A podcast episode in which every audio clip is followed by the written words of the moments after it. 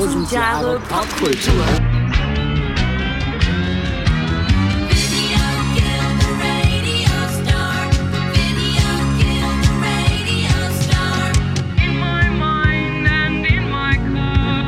Herzlich willkommen zu Tausend Jahre Pop Kultur. mit dem heutigen Thema. Living on Video. Heißt Episode 33. Episode 33, Teil 2. Genau. Heißt Leben auf Video. Wir sind voll auf Video heute. Auf Genau. Video eingestellt. Auf Videoclips. Und wir haben beim letzten Teil schon ähm, am Anfang mal so ein bisschen in die Frühzeit ähm, geguckt, was da so war. Und du hattest erwähnt, dass von den Beatles äh, ähm, We Can Work It Out als einer der ersten TV, also gilt so als erster Clip, der im TV ausgestrahlt Alles wurde. klar. Ich habe hier nämlich noch eine Info. Ja. Ähm, und zwar ähm,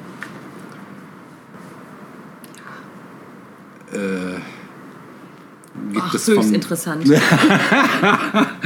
gibt es von 65 da zum Beispiel, hat die Sängerin Nico für ihre Single I'm Not Saying einen musikalischen Kurzfilm in Schwarz-Weiß, der sie singend auf den Straßen Londons und am Themseufer zeigt, äh, Wann? ausgestrahlt. 1965. 65, Mhm. guck.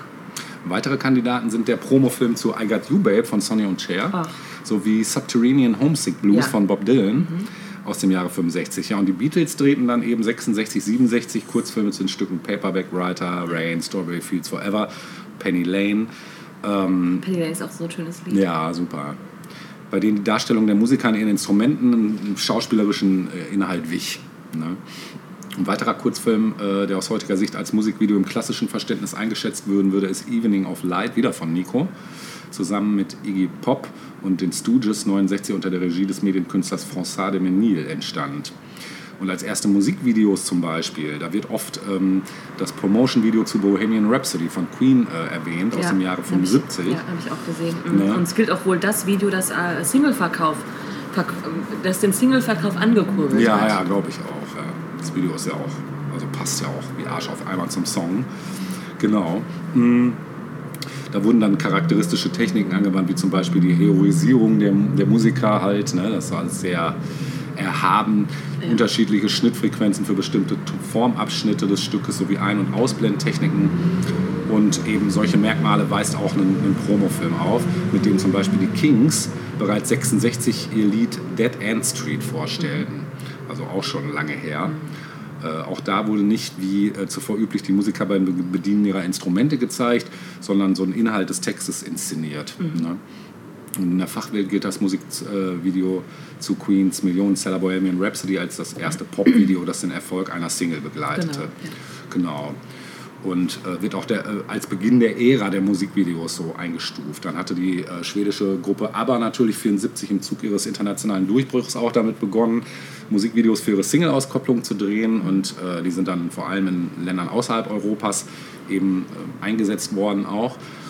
Und ähm, da war dann zum Beispiel das Video von Mamma Mia. ähm, äh, das trug dann dazu bei, dass 75 in Australien und Neuseeland so eine beispiellose Begeisterung für äh, ABBA ausgelöst wurde, die dann echt über viele Jahre anhielt und die Gruppe dort zu einer Kultband machte. Und Ende der 70er bis Mitte der äh, 80er setzte eine ausgeprägte kreative Blütezeit äh, des Musikvideos auch ein. Immer mehr Bands und Künstler brachten dann parallel zu ihren Veröffentlichungen Musikvideos raus, teils mit ausgefeilten Konzepten, so neue Musikrichtungen wie Punk, New Wave, Elektro, Pop und so, die entstanden und mit Hilfe der Clips versuchten die Produzenten dann dem äh, stagnierenden Plattenverkauf auch entgegenzuwirken. 1979 veröffentlichte dann äh, Cher ihre Single Hell on Wheels. Das Video zu der Single war das erste moderne Video in der Geschichte, das im MTV-Stil produziert wurde, bevor es MTV überhaupt gab. Auch nochmal ganz lustig. Und ja, jetzt sind wir schon bei den Meilensteinen letzten Endes. Einen Meilenstein haben wir noch gar nicht erwähnt. Äh, Den hättest du bestimmt auch noch erwähnt, denke ich mal, ist das Video natürlich zu Thriller von Michael Jackson von 1982. Absoluter Meilenstein. Ja, das habe ich tatsächlich nicht als. Nee, ich auch nicht. Ähm, aber dazu hätte ich, da, weil ich dachte, okay, das ist so offensichtlich, Ja, das ja. wird niemand von uns nehmen. Ja. Aber ich habe noch, hab noch ein paar Infos dazu. Mhm. Vielleicht kann ich die jetzt mal kurz einstreuen. Kannst du sehr gerne, ja. Das Video ist von 84, ne? Ja. wurde in LA gedreht, in, in LA gedreht von Michael Landis. Und ja, wie du schon sagst, ein absoluter Meilenstein. Ich glaube, daran misst sich alles, was danach gekommen ist. Ähm, da es eigentlich als eigenständiger Film auch äh, gesehen werden kann. Ja. Ne? Ähm, es wurde als erste, ich meine, wir alle wissen, worum es geht, es ist eine Art Horrorgeschichte. Michael äh, läuft durch die Straße mit seiner Freundin oder was. Ne? Und ähm, dann kommen eben die Zombies und verfolgen sie bis ins Haus. Also auch da wird natürlich dann ähm, der Text ins, Musi ins Videoformat quasi übertragen. Ähm, es gilt als erstes Musikvideo, ähm, oder es ist das erste Musikvideo, das am 30. Dezember 2009 in das National Film Registry aufgenommen Oh. wurde. Ähm, die Kosten äh, beliefen sich damals auf 500.000 Dollar. Nach heutigem Stand sind das 639.000 Dollar. Ja. Und galt, war dann natürlich auch damals das aufwendigste und teuerste Musikvideo überhaupt. Ähm, Im Januar 84 wurde Thriller in der Musikvideoshow Formel 1 als Video der Woche in voller Länge, aber ohne Nachspann gezeigt. Äh, und wegen der gruseligen Handlung aber äh, des Videos wurde äh, die Ausgabe von Formel 1 an dem Tag aus Jugendschutzgründen erst nach 22 Uhr ausgestrahlt. krass. und ich glaube, was ich auch irgendwann mal, wir haben ja MTV auch schon ein, zwei Mal hier gehabt in, unserer, ähm, in unserem Podcast, ähm, woran ich mich erinnere, ist, dass es hat ja lange gedauert, bis MTV Michael Jackson überhaupt äh, gespielt Ja, hat. Ne? stimmt. Es hat sich ja immer irgendwie als Rock äh, äh, Musiksender irgendwie wahrgenommen, komischerweise Ja, irgendwie, und hat dann Michael Jackson lange ähm, übersehen. So. Und äh, Thriller war dann der absolute Überpfleger natürlich überhaupt, nur das Video. Und dass ähm, der Sender quasi, wenn das. Der, der Sender hat quasi angegeben, wann das nächste Mal Thriller gespielt werden will. Also im Sinne von um 17.30 Uhr spielen wir wieder Thriller. Ja. Sodass dann auch die Fans und alle, die das Video geil fanden, äh, dann einschalten konnten. Das Ja. finde ich schon richtig, richtig krass. Auf jeden Fall, Und ja. zeigt, was für einen Einfluss und was für einen Impact äh, dieses Video hatte. Total, ja. Ja. Das ist dann ja auch im Otto-Film thematisiert Ja, worden. genau, Ja. genau, genau, genau, du hast Genau. recht. Ja. Ja, Genau. Ja. also Ja. Das, war, das war so ein bisschen so der Input zu Thriller, weil natürlich können wir das eigentlich nicht übergehen. Ja. Ne? Ja, ich ähm, hatte noch so zwei andere. Ähm, eins haben wir schon erwähnt, nämlich Take On Me, klar, auch ein Meilenstein-Video. Ein anderes Meilenstein-Video, auch das von äh, The Wild Boys von Duran Duran von 84. Ähm, erwähnenswert, sehr martialisch angehaucht und aufsehenerregende Produktionskosten von über einer Million US-Dollar. Das ist natürlich schon eine Ansage. Ne? Ich finde Duran Duran ja inzwischen nicht mehr so toll. Nein? Weißt du warum? Nee. Erzähl. Ja, ein alberner Grund. Ich habe äh, kürzlich die Autobiografie, die tolle Autobiografie von Boy George gelesen. ja, Er ist ja auch ein toller Typ, ein super Typ. ja. Ähm, und Culture Club und Duran Duran, das war mir nicht bewusst, ich war damals zu klein, um das zu schnallen, hatten irgendwie so eine Fehde. Das wusste ich auch nicht. Ja. Weiß bis heute nicht. Und deswegen darf ich Duran Duran nicht Krass, das wusste ich nicht. Ja. Das ist ja wieder was dazu gelernt. ja. Okay. Ja, ich wollte noch einen kurzen ähm, Abriss in die 80er äh, unternehmen, weil da ja eben alles so sehr boomte und eben so richtig äh, was losgetreten wurde. Hm, eben auch allein schon wegen MTV. Ähm, zum US-Sendestart des Senders äh, wurde als erstes äh, Musikvideo eben der Titel Video Killed the Radio Star von Buggles und Trevor Horn, also das Trevor Horn Projekt Buggles äh, eingesetzt und äh, ein deutlicher programmatischer Hinweis des Senders darauf, dass die Ära der Musikvermarktung ohne Video zu Grabe getragen werden sollte. genau, wie der Titel ja schon äh, suggeriert. Ja, unumstrittene Sieger natürlich dieses ähm, Musikfernsehens war natürlich Madonna und Michael Jackson, wie wir schon erwähnt haben. Und ähm, äh, ja, das Musikvideo wurde zum Garant für einen, für einen Platz in den amerikanischen Musikcharts. Inhaltlich äh, spiegelt das Medium Musikvideo die volle Bandbreite der Populärkultur wider, von Konsumverherrlichung bis zu gegenkulturellen Strömungen. Und ähm, die Hip-Hop-Kultur nutzte Musikvideos als politisches Sprachrohr und prangerte soziale Missstände an. So war zum Beispiel die Formation Run DMC ähm, als das schwarze CNN bekannt. Und ähm, 87 ging MTV Europe auf Sendung. Das erste Musikvideo haben wir schon erwähnt, war Money for Nothing von Dire Straits. Ähm, Im selben Jahr fanden die ersten MTV Music Video Awards statt. Und ein äh, Musikvideo erreichte damals ungefähr 340 Millionen Haushalte. Also schon, krass, ja. schon ordentlich. Ne? Ja, in Deutschland führten reine Musikvideoformate damals noch bis äh, Mitte der 80er eher so ein Nischendasein. Äh, 83 sendete die ARD wöchentlich Formel 1, die erste weitgehende Videoclip-basierte Seit 83? Musikvideo. Ja. Mhm. Und 84 ging der deutschsprachige Musikfernsehsender Musicbox auf Sendung. Der war ja doch fast nur über Kabel und Satellit ähm, erreichbar. Äh, haben wir nicht gehabt. Nee, ist auch an mir vorbeigegangen. Mhm. Ich kannte das vom Namen, aber mehr auch nicht. Ähm, Genau. Ähm, ja, und dann von 82 bis äh, 88 sendete das ZDF Ronnys Popschau. Kennst du auch noch, ne? Die von äh, einem von Otto Wakes synchronisierten Schimpansen moderiert wurde. Ach echt, Otto hat das? Äh, Ja. gar nicht. Wusstest du nicht? Das war für mich ein Affe, der spricht. Ja, also Otto passt. ja, und äh, mit dem Aufgehen von Musicbox in Tele 5 im Jahr 88 und dem Ende von Formel 1 1990 sank dann die Präsenz von Videoclip-Formaten und Sendern in Deutschland, auch wenn besonders Tele 5 in seiner Anfangszeit einen sehr großen Anteil an Clipshows hatte. Und äh, damalige Strömungen in der Musikkultur, die führten dann noch zu einer ersten großen Krise des Videoclips. Es gab aber eine Sendung, ich glaube, war das ARD oder WDR. Ähm, das hat eine Freundin immer gucken können, weil die kein Kabelfernsehen hatten und demnach auch kein MTV empfangen Ja. konnten. Hitclip, glaube ich. Ja, so kann ich mich auch noch dran Eine halbe. Stunde, glaube ich. ne? Ja, kann ich mich auch noch dran erinnern. Ähm, also es war auf jeden Fall so, dass mit großem Aufwand äh, realisierte Videoclips äh, dann seltener wurden. Und Tele5 reagierte dann seinerseits, seinerseits auf die Strömung mit einem deutlichen Zurückfahren des Anteils von diesen Sendungen. Und eine der wenigen Gegenbeispiele zu dieser Entwicklung waren die zum Beispiel von Jim Blashfield mit großem Ausbau, Aufwand und Liebe zum Detail inszenierten Videoclips in Stop-Motion-Technik äh, zu den Michael Jackson-Songs Leave Me Alone und der Single Sowing the Seeds of Love von Tears for Fears. Symptomatisch für die Zeit sind dann aber eher preisgünstige Videoclip-Produktionen. Ähm, unter anderem Frontalperspektive ähm, und Bluebox-Technik, wie zum Beispiel der Clip zu I've Been Thinking About You von London Beat. Und zu erwähnen ist dann auch noch George Michael, das hatte ich auch schon mal erwähnt, Ja. nämlich äh, ebenfalls der von der Krise des Videoclips überzeugt, lehnte er es sogar eine Zeit lang ab, selbst in seinen Clips zu erscheinen oder eine zentrale Rolle einzunehmen, wie zum Beispiel bei Praying for Time, wo eben nur der Text ist, oder auch bei Too Funky. Ne? genau. Ja, ich habe so übrigens ein Video habe ich mir noch notiert, aber Mhm. jetzt nicht besprochen oder so. Äh, 1980 Ashes to Ashes von David Bowie äh, war das tollste Video bis 1980 Mhm. sozusagen. Ich habe das gar nicht mehr so vor Augen, aber Videos kann man sich auch nochmal angucken.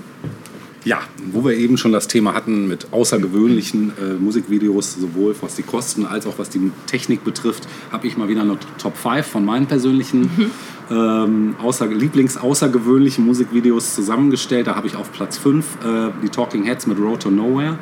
Super Stop-Motion-Video. Ja. Richtig geil. Habe ich, hab mich als, ja, ich war ich da, zwölf oder so, das hat mich komplett abgeholt. Habe mir auch direkt die Single gekauft danach. Ähm, Platz 4 Genesis Land of Confusion. Das war auch ein krasses Ja, Video, habe ich ganz den, vergessen. Mit den Spitting Image Ja, Puppen. genau. Ja. Und gab es nicht auch mal eine Sendung im deutschen Fernsehen, ja, die das auch aufgenommen gab hat? es. Ne? Ich weiß gerade nicht mehr, Mit wie so sie hieß. Politiker-Gesichtern und so, ne? Das war auch Spitting Image, aber es war, äh, das hieß anders. Ich, Mhm, Das hieß anders, ja. ich weiß nicht mehr genau wie, aber es waren dieselben Leute, die diese Ein gutes Puppen. Lied eigentlich. Ne? Ja, super. Ne? Dann habe ich auf Platz 3, da sind wir nicht so ganz weit von Genesis entfernt, weil der Kollege war mal der Sänger von Genesis vor Phil Collins, nämlich Ja, Peter. Gabriel, natürlich. Fand ich Groß- immer sehr unheimlich. ja, ich konnte mit der Musik immer nie was tun. Aber Auch das Video war Ja, strange. das Video ist schon abgefahren. Mit dieser Autobahn um seinen Kopf, glaube ich, oder so. Eisenbahn. Oder ja. Eisenbahn, ja. ja. Ja, es war schon sehr, sehr abgefahren. Ne? Dann habe ich auf Platz 2 ähm, ein relativ neues Video, nämlich von FKA Twigs. Ich weiß nicht, ob du sie kennst. Ja, vom Namen. Mhm. Ich habe sie jetzt nicht verfolgt. Super Video zu dem Stück Cellophane. Mhm. Ähm, phänomenal, meiner Meinung nach. Und mein persönlicher Spitzenreiter Platz 1, Sigur Ross mit Vidor vel til Loftarasa. Ein Video, was. Also bei Sigur Ross ist es tatsächlich so, äh, egal welches Video man guckt, die Videos sind alle außergewöhnlich. Das liegt natürlich einerseits schon am Sound, aber die schaffen es halt auch jedes Mal, eine Geschichte zu erzählen, die die irgendwie Spuren hinterlässt. Und bei dem Video ist es zum Beispiel so, es geht irgendwie um, ähm, ja, es geht um gleichgeschlechtliche Liebe mehr oder weniger. Das Ganze spielt auf Island, das Ganze ist um so eine Story gebettet. Und ähm, ich möchte gar nicht zu viel dazu äh, vorwegnehmen. Es sind einfach wahnsinnig tolle Bilder. Es ist alles relativ in Slow-Mo gedreht, passend zur Musik, die ja auch sehr Slow-Mo ist. Und das hat, ähm, also ich, kenne kein Video von Sigur Ross, was nicht bei mir irgendwas hinterlassen hat.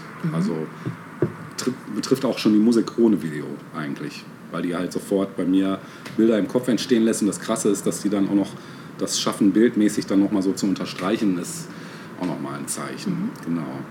Ja, und jetzt ähm, kannst du dir entweder einen Song aussuchen aus dieser Top 5 oder du ziehst ihn los.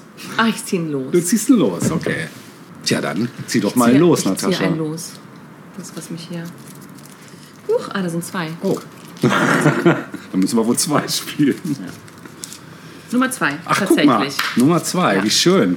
Dann sehen wir jetzt das Video zu Cellophane von FKA Sehr gut, Twigs. das kenne ich ja nicht. Ja, das ist relativ neu. Ich glaube, die Platte ist zwei Jahre alt höchstens und ist sowohl bildgewaltig als auch musikalisch äh, meiner Meinung nach ein absolutes Meisterwerk. Viel Spaß damit. Didn't I do it for you? Why don't I do it you? Why won't you do it for me? When all I do is for you. They wanna see us, wanna see us alone. They wanna see us, wanna see us apart.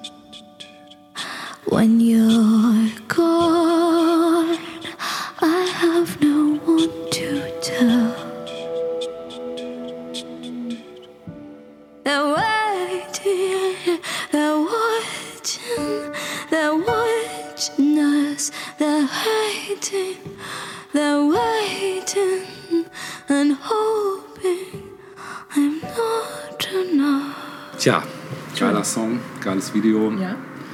Auch jedem nur ans Herz gelegt, der so ein bisschen jetzt oder die jetzt dieses, diesen Song äh, gut fanden, sich das Album mal anzuhören.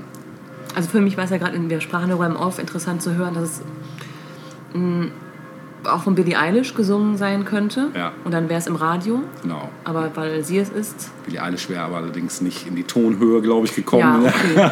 Aber so vom Grundvibe. Ja, ja, ne? total, ja. Und interessant, warum dann manche Leute mit ihren Songs sehr präsent sind. Ja.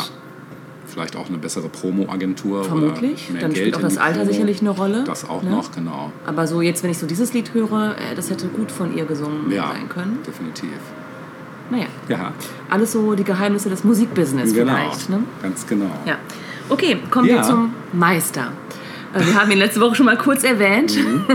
Natürlich muss auch Raum und Zeit sein für Kanye West, denn es gibt wohl keinen anderen äh, Hip-Hop-Künstler, der sich so viel auch mit Visuellem beschäftigt Ja, hat, wie das, das Mr. West getan hat und immer noch tut.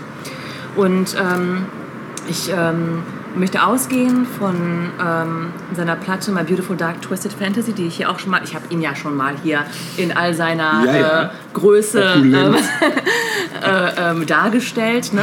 Und auch diese Platte ist ein absolutes Meisterwerk, wird von vielen als beste Hip-Hop-Platte überhaupt gesehen. My Beautiful Dark Twisted Fantasy Ja. von 2010. Und ähm, das Interessante zu, diesem, ähm, zu dieser Platte war, dass ähm, er einen Kurzfilm dazu produziert hat. Ähm, hat es davor ja auch schon gegeben, hat es auch danach gegeben. Ne? Ähm, interessant ist, dass ähm, vor, vor dieser Platte und dem dazugehörigen langen Video ähm, der Eklat von 2009, äh, das dem das vorangegangen war, nämlich bei den MTV Video Music Awards, der Taylor Swift Eklat. Wir erinnern uns alle, Ja. passt auch zu unserem heutigen Thema. Yo I'm Taylor. I'm really, I'm really happy for you. I'll let you finish, but Beyoncé is one of the best videos of all time. One of the best videos of all time. Äh, ich glaube, dass du das Video nicht dabei hast, ne? Von Mhm. Nee, äh. All the Single Ladies. ja. Ja, äh, Song und äh, Video sind. Kann man sich geben, aber Ja, ist jetzt, ja. f- findet bei uns ja jetzt nicht statt. ne? Nein, Spielt nein, keine Rolle. Nein. nein. Nein, nein. Ähm, aber es hat was in Kanye West ausgelöst, wie so vieles. Ja. Ne? Und ähm, nämlich, dass er plötzlich nicht mehr nur der etwas exzentrische Künstler war, sondern der Boomer der Nation. Mhm. Selbst Barack Obama sah sich genötigt, ihn als Jackass zu bezeichnen. Und das hat, glaube ich, tatsächlich glaube ich, dass, dass das äh, Kanye West einen so tiefen Stich äh, verpasst hat, dass er sich Trump irgendwann dann Mhm. Zugewandt hat. Also da bin ich sehr von überzeugt, ja. Ähm, er hat dann, wie gesagt, dieses Album gemacht, ein absolut äh, Oberhammer-Album. Und er selbst sagt aber zu diesem Album, interessanterweise, Dark Fantasy war meine lange, zweifelhafte Entschuldigung. Es war wie, lasst mich euch zeigen, was ich alles kann. Und bitte, akzeptiert mich wieder. Ihr wollt mich auf euren Regalen stehen haben. Also im Grunde genommen hat er etwas fabriziert, was, von dem er wusste, dass es Menschen gefallen würde. Also etwas für die Massen produzieren wollen. Und das hat er auch gemacht. Und ähm, das ist ein bisschen witzig, weil das vielen Leuten viel bedeutet, dieses Album. Ne? Und für ihn war es aber nur in Anführungsstrichen äh, eine Art, wieder Teil der Clique zu sein, so Teil der Gruppe zu sein. Interessant. Ja, äh, dieser Film Runaway ist definitiv sehenswert, äh, kann man auch auf YouTube komplett Kenn sehen. ich auch. Mhm. Und ähm, in dem sind einige Songs des Albums gefeatured. Ähm, erwähnenswert ist ja auch noch mal das erste Video zur Platte, nämlich zum, zur ersten Single-Auskopplung Power. Äh, das gibt es tatsächlich nicht in voller Länge, also Ja. es bricht irgendwann ab, weil es, geil, Video. ein absolut Ja. geiles, also es wird beschrieben und es ist auch seine Intention gewesen, ein bewegtes Gemälde, das ist es auch wirklich. Ist es ne? auch, ja. Das stimmt. Aber dem möchte ich mich nicht, nicht widmen, nach dieser langen Vorgeschichte. Nein, ich möchte ein bisschen zurückblicken, denn ähm, wie gesagt hat Kanye West sich immer große Mühe gegeben bei seinen Musikvideos. Und ich möchte ein Video erwähnen, das er nämlich zu Good Morning ähm, gedreht hat oder hat drehen lassen. Ich glaube, er ist tatsächlich der Regisseur gemeinsam mit Takashi Murakami, Ah, dem ja. japanischen Künstler. Geil. Und ähm, Good Morning ist das Anfangsstück zum Album Graduation von 2007. Das Video ist 2008 erschienen.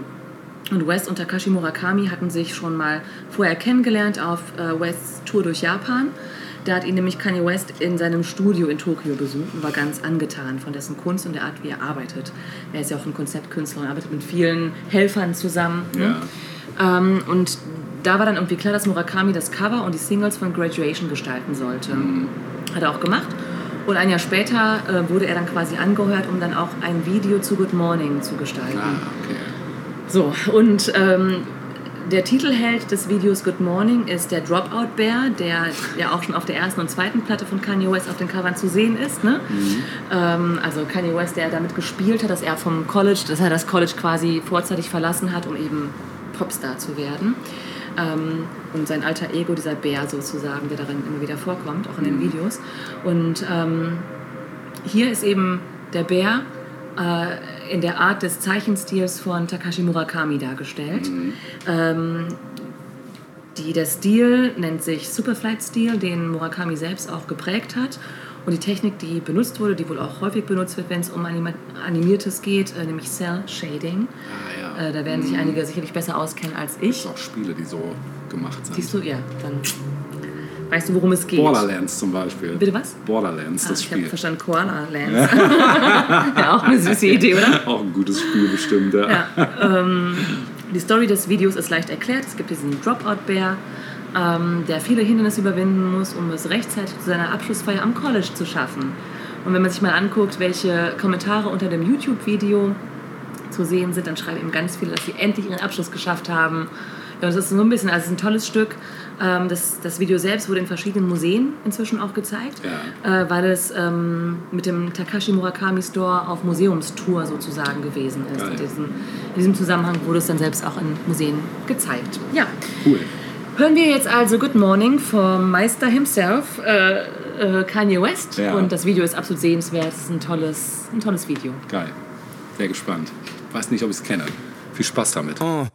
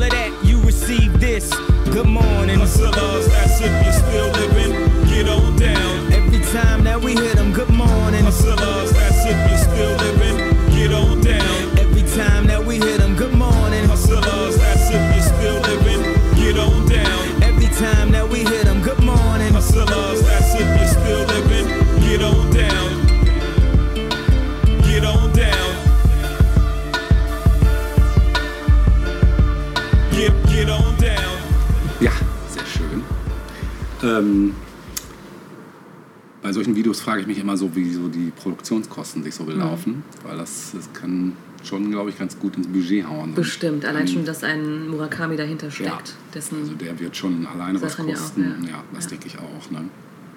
Wie gesagt, du hast mir eine Steilvorlage geliefert, denn ähm, äh, es gibt das sogenannte Genres, und zwar auch schon länger, das sogenannte Musikvideo-Genre des Anime-Musikvideos. der passt ja super. Ja, genau. Und ähm, das ist eben ein Musikvideo, was von früher von Fans aus Ausschnitten von Anime-Produktionen und dazu gewählter Musik Geil. erstellt wird. Ne? Und das ist mittlerweile Ach ausgeufert einfach. Und ähm, ja, die An- Anime-Musikvideos bilden eine Untergruppe der Unofficial Music Videos. Das ist auch so ein Bereich, ähm, ne, den gibt es. Also sprich, wenn irgendwelche Fans anfangen, was zusammenzuschnippeln, was teilweise auch wirklich geil ist. Und also, teilweise richtig schrecklich. ja, teilweise auch ganz grausam, ja. Aber da gibt es tatsächlich Perlen und ähm, ich finde es halt immer toll, wenn sich Leute wirklich Mühe machen und selber was drehen zum Beispiel. Also dann wirklich da selber tätig werden und nicht nur irgendwas Vorgefertigtes nehmen, sondern ne, wirklich was drehen zum, zum Song. Ne. Gut, bei den Anime-Sachen ist es jetzt natürlich anders. Die wenigsten ähm, können animierte Anime-Sachen äh, zeichnen. Und da ist es eben so, dass ähm, ursprünglich eben wurden diese Dinge auf, auf so Conventions vorgeführt, ne, so Anime-Conventions zum Beispiel. Das, da gab es dann einen extra Bereich, wo wo die äh, Fans dann ihre, ihre Eine Art Fanfiction genau, dann ja auch. ne? Genau. Ne? Ja, und ähm, das änderte, äh, das wurde dann geändert, als das Internet eben aufkeimte und äh, genug Netzkapazitäten auch äh, bereitstanden. Auf einmal gingen die Dinger natürlich global.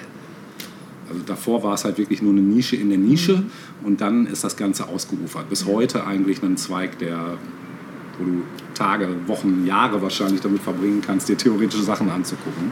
Mal mehr, mal weniger gut, muss man natürlich auch dazu sagen. Aber sie gelten, diese Videos heute auch als Ausdrucksform der Fans, wo das Recycling von Ideen und äh, die Neuerfindung von Inhalten so, ein- so eine zentrale Rolle spielt. Ähm, und durch die freie Gestaltung der Videos entstehen dann eben auch so Werke, die einen völlig neuen Eindruck auf, äh, von einem Anime hinterlassen. Das kommt halt auch noch dazu. Äh, da eben nur bestimmte Szenen zum Beispiel ausgewählt werden, die eine besondere Stimmung oder eine Situation reflektieren. Und die Vermischung von Videos verschiedener Quellen führt dann auch dazu, dass in diesen dann Charaktere aufeinandertreffen, die sich wahrscheinlich- nie in irgendeinem Werk begegnet werden. Und äh, da gibt es dann natürlich auch parodierende Anime-Musikvideos. ähm, ähm, und da gab es zum Beispiel 1982 ähm, von James Capostas in New Jersey uraufgeführt ein, ein Anime-Video, was nur aus brutalen Szenen eines Animes Uchu Senkan Yamato mit dem Titel All You Need Is Love der Beatles unterlegt worden ist. Das habe ich zum Beispiel noch nicht 82. gesehen. Mhm. Ich werde das mal versuchen äh, zu finden. Ich habe es äh, jetzt im Vorfeld leider nicht gefunden. Da muss man wahrscheinlich ein bisschen tiefer graben, weil da gibt es bestimmt auch wieder diese Urheberrechtsproblematik, was natürlich dann auch wieder noch eine Sache ist. Ne? Dass du es überhaupt bei YouTube sehen kannst, setzt voraus, dass es nicht geclaimt wird. Und zwar dann das Problem, was du da hast, ist natürlich nicht nur der Sound, sondern auch das Bildmaterial, weil du klaust ja beides letzten Endes. Oder was heißt klaust beides? Du machst Verwendest aus, es beide. Du verwendest beides, genau. Und machst halt aus beidem was Neues. Ja. Ne? Genau. Ähm, ja, im September 93 äh, lässt sich der erste bemerkenswerte Auftritt eines äh, Anime-Musikvideos verzeichnen. Ähm, da war von Vlad G. Ponatz Orange Road äh, verband den Hit I Only Want to Be With You von Samantha Fox mit Videoausschnitten aus der Anime-Umsetzung von Izumi Matsumotos Kimagure Orange Road. Beide Werke teilten sich die inhaltliche Gemeinsamkeit einen intellektuellen Jungen zu begleiten, der sich in ein eigenwilliges Mädchen verliebt und dazu verschiedene Hindernisse überwinden muss. Und obwohl das äh, Anime-Musikvideo nur bei privaten Veranstaltungen gezeigt wurde und somit eben einem begrenzten Publikum bekannt war, dient es als Indiz für die Verwandtschaft beider Themen in der Popkultur. Ne? Ja, die erste Generation von äh, Anime-Musikvideo-Erstellern, wie zum Beispiel Otaku Vengeance oder Dark Rose Studios, brachten dann auch Werke hervor, die sich dunkler, rebellischer Titel bedienten und den ursprünglichen Inhalt des Animes pervertierten. So sangen etwa in dem ähm, Anime-Musikvideo Bitches die Figuren aus der Kinderserie über Pokémon lippensynchron Verse wie Bitches love me because they know what I can Schon rock. lustig, oder? Das ist schon ziemlich geil, genau. Ja, ähm, die können dann eben hinsichtlich mehrerer Merkmale eingeteilt werden, diese Videos. Äh, früher war es eben nur Aneinanderreihung von Wiederholungen einzelner Szenen, die teils mit einfachsten Schnitttechniken wie den Überspielen von VHS zu VHS-Rekorder entstanden, also ganz rudimentär. Und äh, heute ist das natürlich auf einem ganz anderen Level angekommen. Ähm, da gibt es zum Beispiel erstens dann die Erzählkunst. Es werden also sowohl Musik als auch dazu passende Videoszenen benutzt, um eine eigene Geschichte zu erzählen, die mit der ursprünglichen Handlung des Animes einhergeht oder bestimmte Teile dieser dann benutzt, um eine ganz eigene Vorstellung umzusetzen.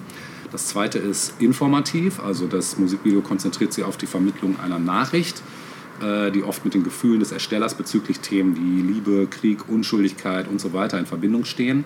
Und das dritte ist Untersuchung von Themen. Also ein Teil der Videos setzt sich mit der Entwicklung von Charakteren, der Persönlichkeit, Biografie oder auch Beziehungen auseinander.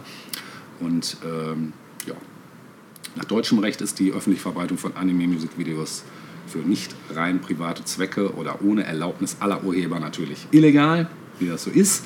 So schade, Sie ne? verstoßen in mehrfacher Weise gegen Paragraph 106 des Urheberrechts, äh, Urheberrechtsgesetzes, ähm, der sich wiederum auf die Definition geschützter Werke bezieht. Demnach ist sowohl die Weiterverarbeitung der Anime als auch das Vervielfältigen der Musik ein Verstoß gegen das Urheberrecht, wenn diese öffentlich zugänglich gemacht werden.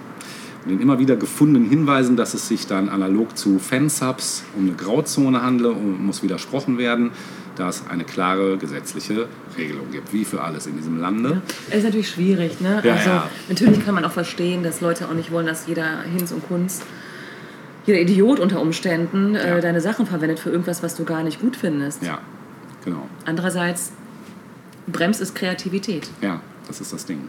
Also zumindest Kreativität, wenn du sie teilen möchtest. Ja, ne, du kannst ja genau. auch für dich kreativ sein, klar. Klar. Aber irgendwie. Ja, das ist das Ding. Ne? Und da äh, merkt man halt doch, Ja. dass Deutschland da immer noch einigen anderen Ländern echt Meilen hinterherhängt. Ne? Weil in anderen Ländern ist das ja teilweise ist es ja nicht so. Ja, aber dann hast du eben die Schwierigkeit, dass deine Sachen vielleicht von irgendwelchen AfD-Lern vielleicht oder so verwendet werden und du, weißt du, was ich, gut, Ach so, ja. um jetzt mal so, so, so ein krasses Beispiel zu ja, nennen. ja, Ne? ja, stimmt. Ja. Oder von dummen Leuten einfach auch Ja, generell. oder das, ja. Weil das ja schon zu. Ja, ist eben, genau. fast schon. überlappt. ja. ja, also ist es halt eben nach deutschem Urheberrecht ist es halt eben illegal, Anime-Musikvideos zu publizieren. Und dennoch kommt es äh, recht selten zu Klagen, da die Videos eine gewisse Ambivalenz aufweisen. Das heißt, die sind eben Urheberrechtsverletzungen äh, als auch Werbung in einem. Ne, das muss man auch sehen. Ich komme da auch gleich noch zu einem Beispiel. Häufigster Angriffspunkt solcher Videos ist die Musik, da diese oft nicht modifiziert wird und somit eine direkte Kopie darstellt. Ähm, genau. Trotz dieser Einschränkung werden Anime-Music-Videos selbst auf industriellen Ausstellungen und Messen aufgeführt. Oder es werden sogar Wettbewerbe, eben wie zum Beispiel der AMV Iron Chef, eine Anspielung auf die Kochsendung Iron Chef, abgehalten, bei denen die Teilnehmer in einem vorgegebenen Zeitlimit ein, ein Anime-Music-Video erstellen müssen, das anschließend bewertet wird. Das ist schon geil. Ne? Außerhalb Japans eben wird davon ausgegangen, dass der Markt nicht groß genug ist, Ah. dass sich. Äh, Wenn wir es denn bekämen, ja, würden wir es zu schätzen wissen. ja, so ist es. Ne? Dass sich ein Vorgehen der Lizenzbesitzer rechtfertigen würde, da insbesondere der werbende Charakter überwiegen würde. Dies kann aber nicht äh, als Schutz gegen rechtliche Schritte verstanden werden. So musste beispielsweise die größte äh, Seite der Szene, Anime Music Videos Org, im Jahr 2005 über 2000 Videos von ihren Servern entfernen, nachdem Wind Up Records eine Abmahnung zusammen mit einer Unterlassungserklärung erwirkt hatte. Ja. Das ist dann eben der Nachteil dabei. Ich möchte jetzt aber noch persönlich zu einem Anime-Musikvideo kommen, was mich ähm, überhaupt dazu bewogen hat, mir einen Anime anzuschauen. Denn ich habe nicht erst den Anime gesehen, sondern erst dieses Musikvideo und bin darauf erst auf den Anime gekommen. Und ich habe diesen Film auch schon mal vorgestellt. Das ist aber schon bestimmt, ich meine, das wäre schon fast zwei Jahre her, dass ich das äh, getan habe. Es geht um den Anime ähm, 5 cm per Second hatte ich mal erwähnt, ist ein sehr, also einer meiner absoluten Lieblingsanimes, ist auch ein sehr, sehr getragener Anime, wenig Dialoge, schon Dialoge, aber es ist sehr viel Bild, also sehr bildgewaltig das Ganze. Und der New Yorker Rapper namens Def Manic, seines Zeichens in Deutschland völlig unbekannt, der hat einfach gedacht, komm, ich mache jetzt einfach mal ein Anime-Musikvideo zu einem meiner Tracks. Und das war ein geschickter Schachzug, weil das hat ihm mal über Nacht fast äh, einen riesen. Publicity-Schub beschert. Ganz Japan Genau, das zum plötzlich. Beispiel. Genau. Ne? Und wir sehen jetzt, äh, wir, wir hören jetzt von Def Manic das Stück Feelings Lost. Und ähm, wir sehen dazu Ausschnitte, oder ihr seht, wenn ihr euch den Clip anguckt, Ausschnitte aus 5 cm per Second. Und dabei wünschen wir euch viel Vergnügen. Hey. Write like a letter to every single girl, but you know, maybe just listen to this shit.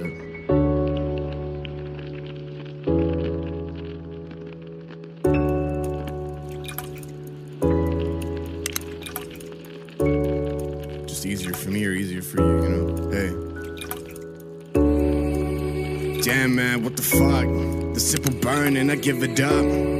Miss my time, now I'm next to you. We let it write each other, it's acceptable. But why are we smiling, man? Why are we laughing, man? Why are we fighting, but this is real. This for the times that I really hated you feel. But man, I don't really give a fuck about it. We argue till we cause an outage.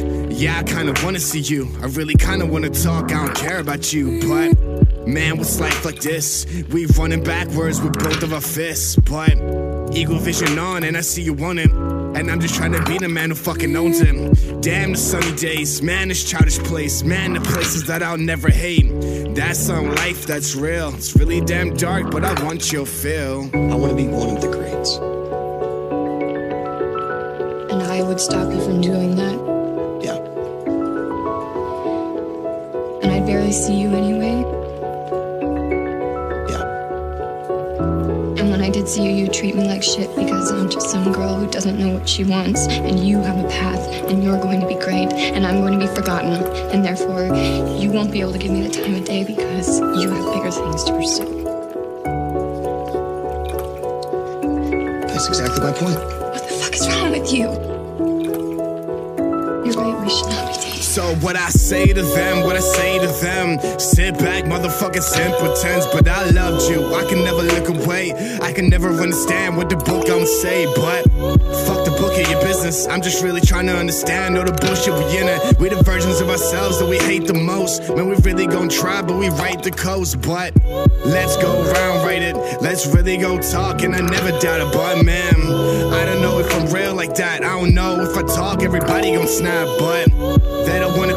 Something, they don't really gonna fuck with me. But I ain't frontin' cause we always trying to cure debts. We just really trying to understand all this shit. But. Just something about, like, you know, talking about you or thinking about that, like, cause. Sometimes in life you gotta get it. Sometimes you just gotta up and really set it. Cause that's what the fuck you listening to. Take control of every single part of the truth. If you don't want that, then maybe I do. Maybe it's true. Maybe it's fucking around with me too. But we want that. We want to really gonna fuck around when it's lonely. Ja, super schönes Video. Schön. Wirklich, wirklich schön. Und da, an der Stelle sei euch auch nochmal der Anime ans Herz Das äh, würde ich jetzt auch vermuten. ja. Ne? Ja. 5 cm per second. Mhm. Ich weiß gar nicht, ob es da mittlerweile eine deutsche Synchro gibt. Ich glaube, es gibt mit deutschen Untertiteln auf jeden Fall, aber ich glaube, eine deutsche Synchro gibt es nach wie vor nicht. Ja, mhm. Mhm. Aber muss jetzt auch nicht. Also, Gut, kommen Mhm. wir zum nächsten Video. Und wir reisen ein bisschen zurück, denn das, was du ja gerade vorgestellt hast, war ja doch einigermaßen aktuell noch. Ja. Ne? Ähm, wir gucken uns das Video einer Band an, äh, nämlich der Band Pearl Jam. Und das Video Jeremy zum Song Oh, geil. Jeremy. Und das ist schon ein besonderes Video, weil auch das nämlich ähm, zum einen hängen bleibt, zum anderen aber auch für einen Skandal gesorgt hat. stimmt, ja. Äh, die Vorgeschichte zum Song selbst ähm, ist die, dass, es im, dass sich im Januar 1991 ein 16-jähriger Schüler vor seiner Klasse erschossen hat, nachdem er gemobbt wurde. Und Eddie Vedder hat das gelesen und äh, das hat ihn ja, naturgemäß sehr mitgenommen. Ne? Er selbst sagte, du bringst so ein großes Opfer, um dich zu rächen, aber alles, was du bekommst, ist ein kleiner Artikel in der Zeitung. Und nichts ändert sich, nichts. Die beste Rache liegt immer noch darin, weiterzuleben und stärker zu sein als diese Leute. Sollte man mit drei Ausrufezeichen noch einmal versehen. Auch ein guter Typ, der Fender. Absolut, ja. Vedder äh, schrieb dann ähm, Jeremy, und zwar, weil ich das Bedürfnis verspürte, etwas Größeres aus diesem kleinen Artikel zu machen, ihm mehr Bedeutung zu verschaffen. Ja, ähm, das Video selbst ähm, wurde zuerst wirklich nicht richtig verstanden. Warum war das so? Aus folgendem Grund. Spannend. Ja, äh, Eddie Vedder lernte den Fotografen Chris Cafaro kennen und der sollte dann auch das Video für die Band drehen und es war ihm quasi freigestellt, ähm, von, vom Plattenlabel äh, selbst freigestellt, äh, welchen, zu welchem Song er ein Video drehen würde. Und er wählte dann Jeremy, ähm, das wohl äh, zuerst auch gar nicht als Single gedacht war. Deswegen musste es Cafaro auch selbst finanzieren Oh, okay. merkwürdig ein bisschen, aber gut, das war wohl so, ja. ähm, gut, nachdem Kufaras Video fertig war, entschied aber Epic, also das Plattenlabel, Jeremy doch als Video rauszubringen. Und das, was Kufaro da gemacht hatte, gefiel dem Label nicht so richtig, aber auch der Band nicht so ganz. Und man suchte einen neuen Regisseur, nämlich den Regisseur Mark Pellington. So.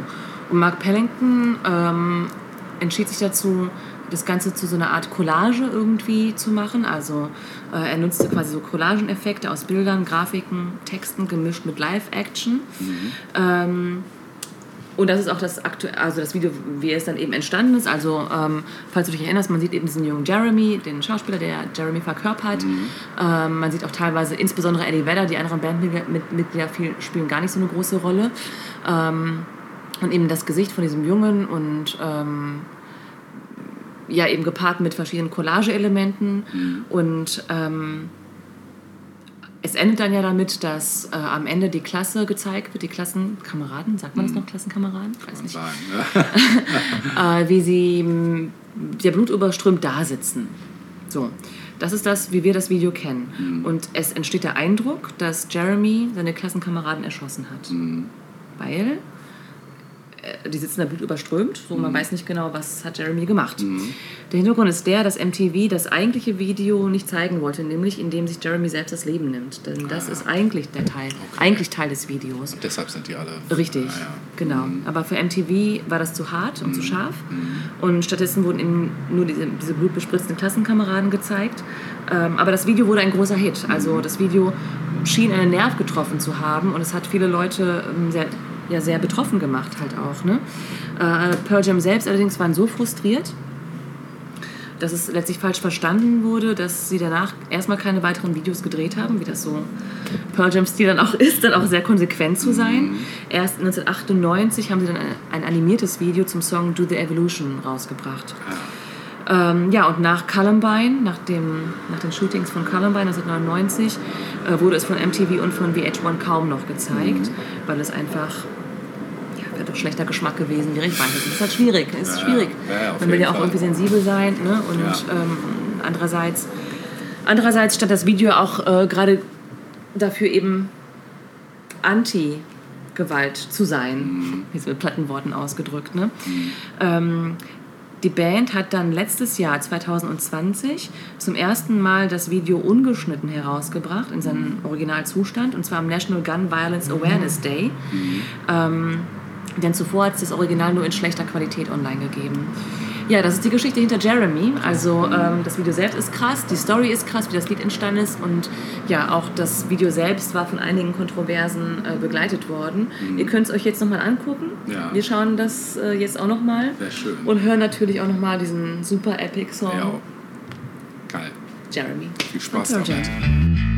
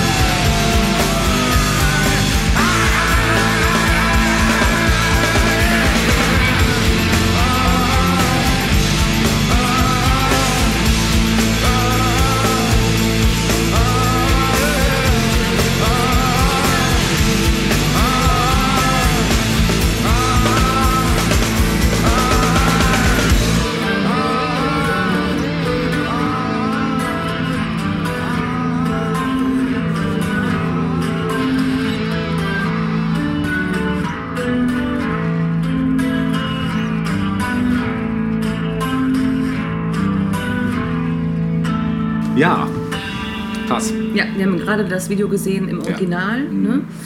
Äh, Und äh, der Regisseur musste wohl die Szene, in der klar wird, dass Jeremy sich selbst das Leben nimmt, ähm, irgendwie ja, so verändern. Es war gar nicht so einfach, das so zu verändern, Ja, wie das kann ich MTV es wollte. Mhm. Aber schon auch klar, wenn man sich diese Szene wegdenkt, dass, dass man denkt, er hat jetzt seine ähm, Mit Mitschüler da erschossen. Ja, ne? auf Mhm. jeden Fall.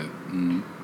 Ja, heftig. Also ich weiß, ich kann mich auch noch daran erinnern an die Diskussion damals. Ich hatte das Video gar nicht mehr präsent, aber ich weiß, dass die Diskussion damals entflammte, auch in diversen Musikzeitschriften, glaube ich, war das thematisiert. Mhm.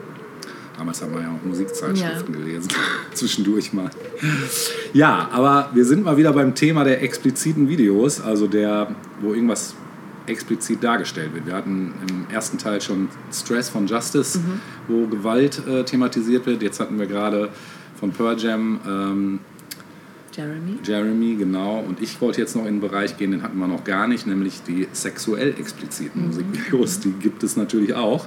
Da habe ich auch eine persönliche Top 5, wenn man das so nennen kann. Das fängt noch recht harmlos an mit ähm, Platz 5 mit Prodigy, Smack My Bitch Up. Ja. Ähm, ne, du hast es vielleicht noch vor Augen. Hätte ich auch beinahe mit reingenommen. ja, ist auch ein geiles Video, definitiv. Ja, aber es war voll der Skandal. Ja, ja, absolut. Allein schon der Titel, Smack My Bitch Ja, Up. ja, genau. Also da haben sie sich auch in alle Nesseln auf einmal gesetzt, Ja. genau. Äh, auf Platz 4 äh, Platz vier, ähm, ist für mich Cairo Knife Fight mit Wrestlord, das wird er wahrscheinlich nicht sagen. Nein. Das ist ähm, ja auch eine recht rockige Nummer. Ähm, ich kenne die Band wirklich auch nur durch das Video. Ich glaube, das war wahrscheinlich auch damals die Absicht, sich ein bisschen bekannter zu machen durch ein, ich sag mal, ja, es ist, ja doch, es ist schon ein bisschen fetischmäßig, das Video. Es geht so um Dominanz äh, im weitesten Sinne und das äh, kommt auch rüber. Nur, dass die äh, Frau den Mann dominiert in diesem Falle. Genau, auf Platz 3 hätte ich äh, 30 Seconds to Mars mit Hurricane. Äh, ein Video, was episch lang ist, ich glaube 13 Minuten. und auch dort haben wir in den letzten zwei Minuten ähnliches Thema. Ähm, ja, und so viel zu den harmlosen. Die ersten beiden Plätze äh, sind dann schon sehr explizit. Platz 2, King 810 mit La, Petite Mort. Das ist ein Video, was ja, ein etwas ästhetischerer Porno daherkommt, kann man sagen. Und auf Platz 1, den teilen sich äh, lustigerweise zwei gleiche Interpreten, nämlich Rammstein und Till Lindemann. Also Till Lindemann seines Zeichens der Frontmann, genau, ähm, mit dem Stück, was auch heißt Platz 1 und das Stück von Rammstein mit dem Namen Pussy. Beides Videos, die du nicht äh, auf YouTube finden wirst, zumindest nicht Ich glaube, ich erinnere mich aber, dass das Pussy-Video auch Thema war in Ja, der ja. Öffentlichkeit. Ne? Definitiv. Also ist halt im Prinzip beides eigentlich Pornos, wenn du so willst. Pornos mit Musik drunter. Ähm, genau. Natürlich äh, können wir euch das nicht verlinken. Also wir können es verlinken, aber wir müssten dann Kann wahrscheinlich... jemand sel jeder selbst suchen, Genau, wollte ich gerade sagen. Ja. Genau. Ihr müsstet nämlich dann auch, glaube ich, auf jeden Fall über irgendwelche dubiosen Plattformen gehen. Krass, denn ich denke, bei YouTube äh, werdet ihr das nicht finden. Wobei manchmal ist es tatsächlich so, habe ich schon gesehen, ich glaube, dieses eine Video von King 1810, das findet man tatsächlich auf Vimeo, weil Vimeo Mhm. ist eine Plattform, die ja nun als so Arzi-Video-Plattform und da dürfen solche Inhalte mit einer Okay. entsprechenden ab 18 Brücke dann doch gezeigt werden. Ne? Ich habe nach dem Rammstein-Ding aber nicht gesucht, deshalb weiß ich es nicht genau. Ähm, Wobei natürlich auch gerade Hip-Hop-Videos gerne mal so ans Ja. an, den, ne, an, an das äh, Erträgliche gehen sozusagen, einfach weil sie Stimmt. Es gab auch, glaube ich, letztes Jahr oder vorletztes Jahr gab es auch ein Hip-Hop-Video tatsächlich, was auch, ich glaube, ich glaube, es ist bei YouPorn prämiert worden, weil es Okay, eben ja. auch, es gab sogar auch einen deutschen Rapper, der auch irgendwas in der Richtung gemacht hat, meine ich. Das ist allerdings zwei Jahre her. Ich kann, weiß aber gerade nicht mehr, wie der Kollege hieß. Aber es gibt es Ja. natürlich schon. Ne? Genau. Ähm, ja, ich, lasse, ich, ich erspare dir mal die Schmach, jetzt hier loszuziehen. Deshalb überlege ich gerade, welches von diesen Songs, welchen von denen man jetzt so halbwegs sich gönnen könnte. Da fallen mir eigentlich nur Platz 5 und Platz 4 ein, weil die anderen drei äh, sind. Was war das nochmal? 5 und 4? 5 und 4, also 5 ist Prodigy und 4 ist Cairo Knife Fight. Äh, du darfst dir aussuchen.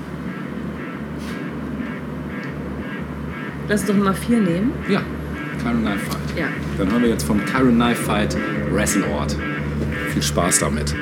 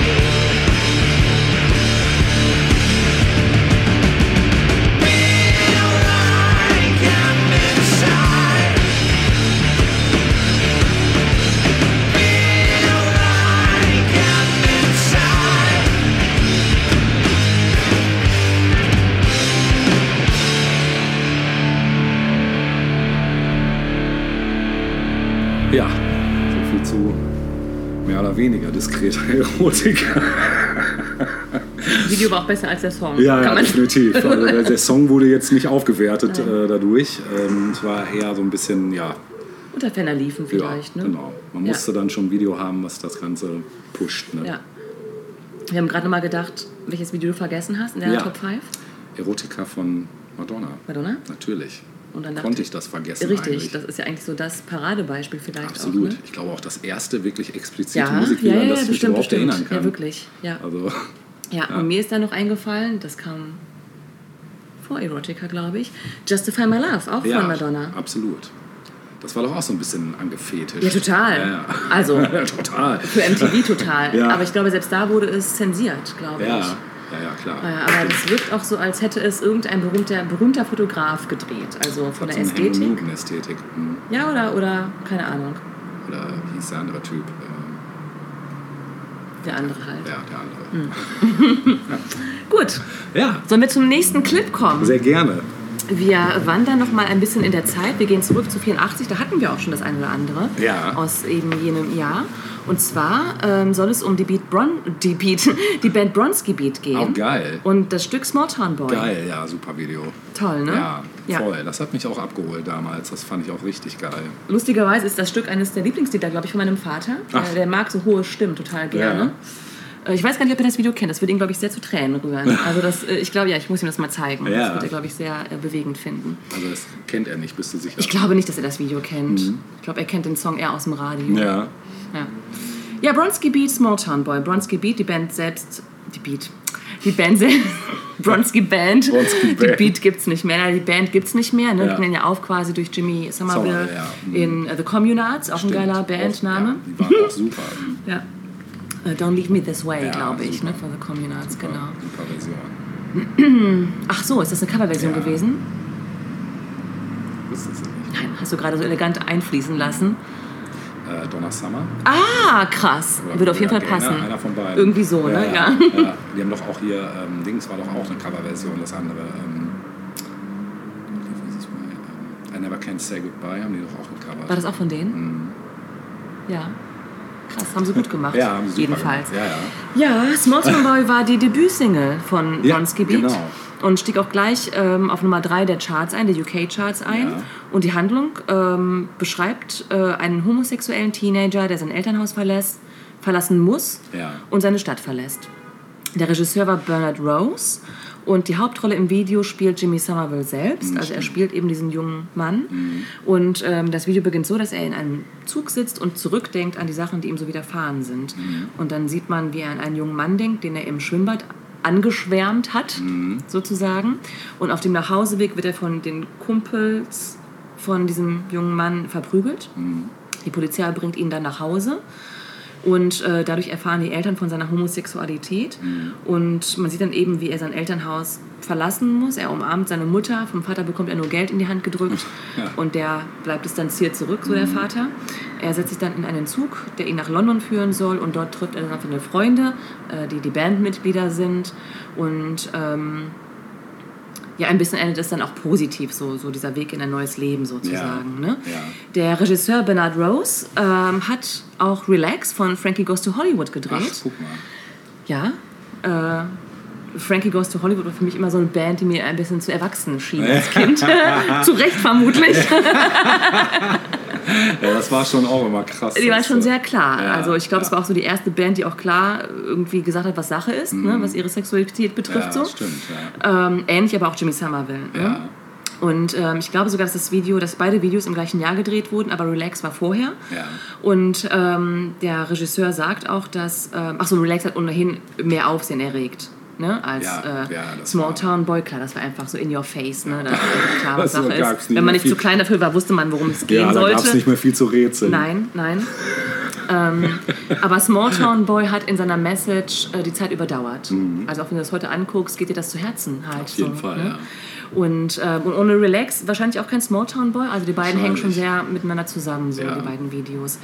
Äh, Regisseur Rose sagte, ich glaube, 1984 ging alles in eine viel offenere Richtung. Und das Frankie-Ding war irgendwie der Höhepunkt, als Leute sagten, oh, das ist eine wundervolle, tolle und spaßige Sache. äh, Relax, Relax und Bronski Beat waren an vorderster Front. Aber kurz darauf änderte sich die Stimmung. AIDS kam und alles wurde anders. Ja. Und dann plötzlich war AIDS gigantisch. Es einen Backlash zu nennen, ist, ein, ist eine Untertreibung. Es war eine Massenvernichtung. Ja, aber Small Town Boy, wie gesagt, ist noch war zwar schon da, als AIDS auch äh, schon ein Thema war, aber noch nicht so sehr in den, äh, in den Fokus der Öffentlichkeit gerückt war. Ne? Und endet eben ja für diesen jungen Mann dann doch mit einer positiven Note sozusagen. Gucken wir uns jetzt an. Gucken wir Ihr uns hört an. den Song und klickt danach auf das Video. Gefälligst. Richtig. Viel Spaß.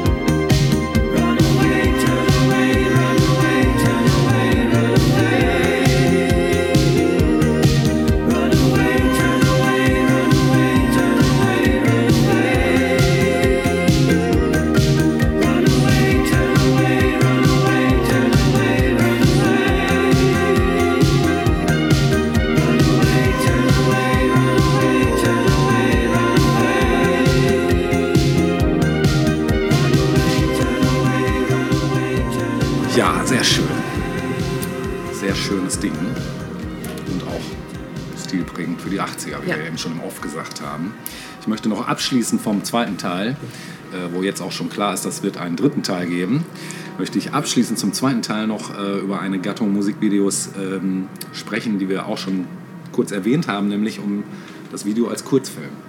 Wir hatten ja nun auch schon das ein oder andere Beispiel für eben genau diese Geschichte. Also sprich, ähm, wenn man mal den Unterschied rausarbeitet, ist es eben so, dass bei den meisten Musikvideos geht es irgendwie um die Inszenierung des Künstlers ähm, bei der Darbietung des Stücks. Ähm, es gibt einige wenige, die das kaum oder gar nicht tun. Ähm, vielmehr wird zur Musik eben ein Kurzfilm gezeigt und ähm, dessen Handlung mit der Musik eigentlich nichts zu tun hat, der aber mindestens so lange wie diese dauert. Oder eben auch länger, je nachdem. Ne? Beispielsweise sind äh, Wish It Would Rain Down von Phil Collins, Tonight Tonight von Smashing Pumpkins und All I Want Is You von U2. Äh, das sind so Beispiele für Kurzfilmvideos. Ne? Ähm, diese Videos sind nichtsdestotrotz offiziell also von der Plattenfirma zur Verkaufsförderung für dieses Stück dann in Auftrag gegeben. Und ähm, alles beginnt so mit dem Vermarktungs äh, Vermarktung, Vermarktungsinteresse der Musikindustrie. Musikvideos sind in der Regel weder als Filmkunst noch als eigenständiges Produkt angelegt. Sie sind eben ein Marketinginstrument und dienen in erster Linie äh, zur Verkaufsförderung Schrecklich, der oder? Single. Ja, Wenn das ist das so nüchtern sagst. betrachtet Ja. ist das leider so.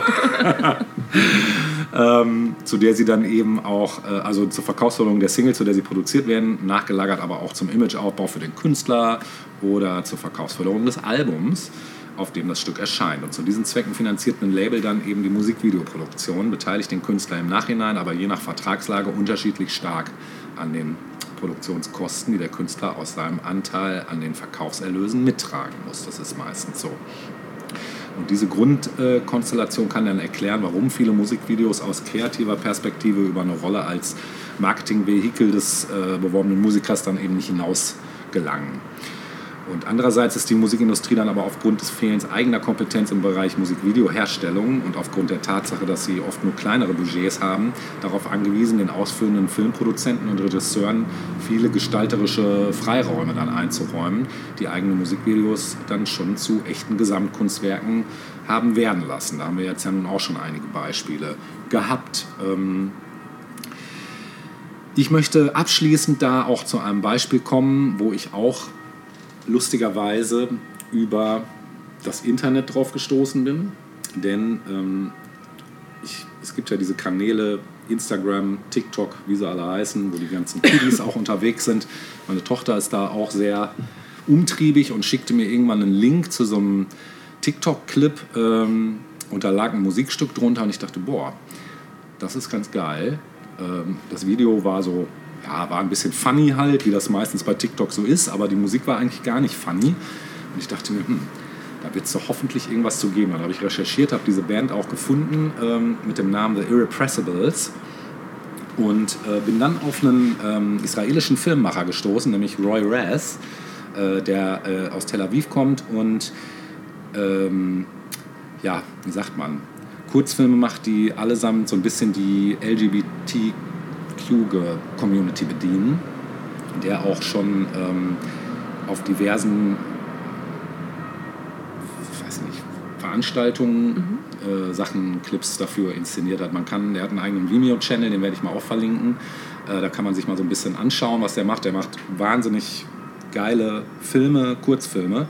So, und der hatte einen Kurzfilm gemacht mit dem Titel The Lady is Dead. Und ähm, der wiederum wurde unterlegt mit der Musik von den Irrepressibles. War also erstmal gar nicht als Musikvideo gedacht, sondern letzten Endes ähm, ja, ein Kurzfilm eigentlich, der sich mit dem Thema, ja, dem groben Thema eben der LGBTQ-Community beschäftigt. Und das Ganze ist unfassbar ästhetisch einerseits, teilweise auch ein bisschen creepy. Also die Mischung ist, es erzeugt Assoziationen im Kopf. Ich bin nachher, wenn wir das geschaut haben, auf deine Assoziation gespannt. Ähm, das Ding ist von 2000, äh, Quatsch, der, der Clip ist von 2011.